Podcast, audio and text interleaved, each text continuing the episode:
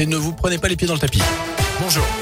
Bonjour Jérôme, bonjour à tous. Elle a une environ 7000 cas de Covid détectés chaque jour. En moyenne, 8500 patients actuellement hospitalisés. Les chiffres de l'épidémie continuent de s'améliorer en France.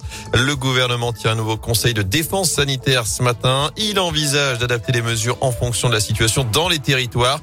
Chez nous, le taux d'incidence est désormais de 60 cas pour 100 000 habitants dans la Loire, 40 pour la Haute-Loire. Dans ce contexte, l'Elysée confirme le QR code du pass sanitaire d'Emmanuel Macron a bien fuité sur les réseaux sociaux. Selon la présidente, des professionnels de santé sont à l'origine de cette fuite, soit par négligence, soit par malversation. L'entourage du chef de l'État dénonce une faute déontologique. Emmanuel Macron, qui sera dans la région dimanche et lundi, le président de la République participera au dîner des chefs à la préfecture à Lyon. Puis au salon CIRA qui commence dès demain à Eurexpo.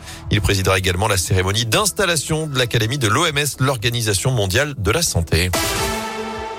Dans l'actu également, le faux chauffeur VTC de retour au tribunal. Un homme de 39 ans est rejugé devant la cour d'assises de la Loire à saint Il avait été condamné l'an dernier à Lyon 16 ans de réclusion criminelle pour le viol de trois jeunes femmes. Il a depuis fait appel.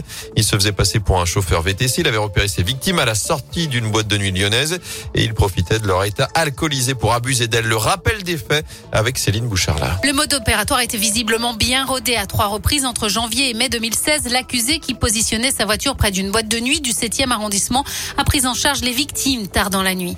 Celles-ci, persuadées d'avoir affaire à un chauffeur VTC, ne se sont pas méfiées lorsqu'une fois arrivées à domicile et sous prétexte de les aider, ce dernier a réussi à rentrer chez elles pour les violer. Les deux premières jeunes femmes étaient très alcoolisées. Si elles ont porté plainte, leurs souvenirs étaient imprécis.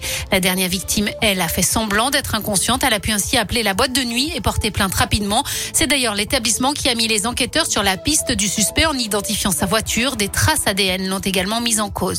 Lors du premier procès, les avocats de cet homme sans emploi, déjà condamné pour agression sexuelle quelques années plus tôt, ont plaidé la relaxe sans succès, puisque les jurés ont été au-delà des réquisitions de l'avocate générale et l'ont condamné à 16 ans de réclusion criminelle. Et le procès se tient donc jusqu'à vendredi devant les assises de la Loire à saint à retenir aussi, vous pouvez à nouveau prendre le bus entre Bellevue et Firminy. La ligne M1 reprend du service à la Stas aujourd'hui. Même chose pour les S1 et 70. La circulation avait été interrompue hier après une série d'incidents entre la Ricamari et le Chambon-Feugerolles.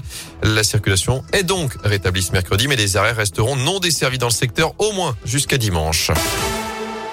En foot, sortir enfin du zéro pointé. La SS n'a toujours pas gagné cette saison en Ligue 1, alors que les Verts se déplacent à Monaco ce soir pour la septième journée de championnat. Ce sera à partir de 19h. Des Stéphanois 19e et relégable.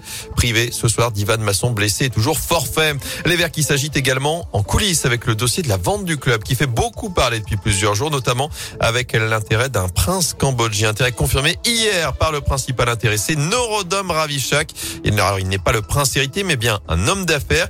Il se porte bien officiellement candidat au rachat de la Saint-Etienne. Il a confirmé avoir déposé la garantie de 100 millions d'euros auprès du cabinet KPMG chargé de la vente.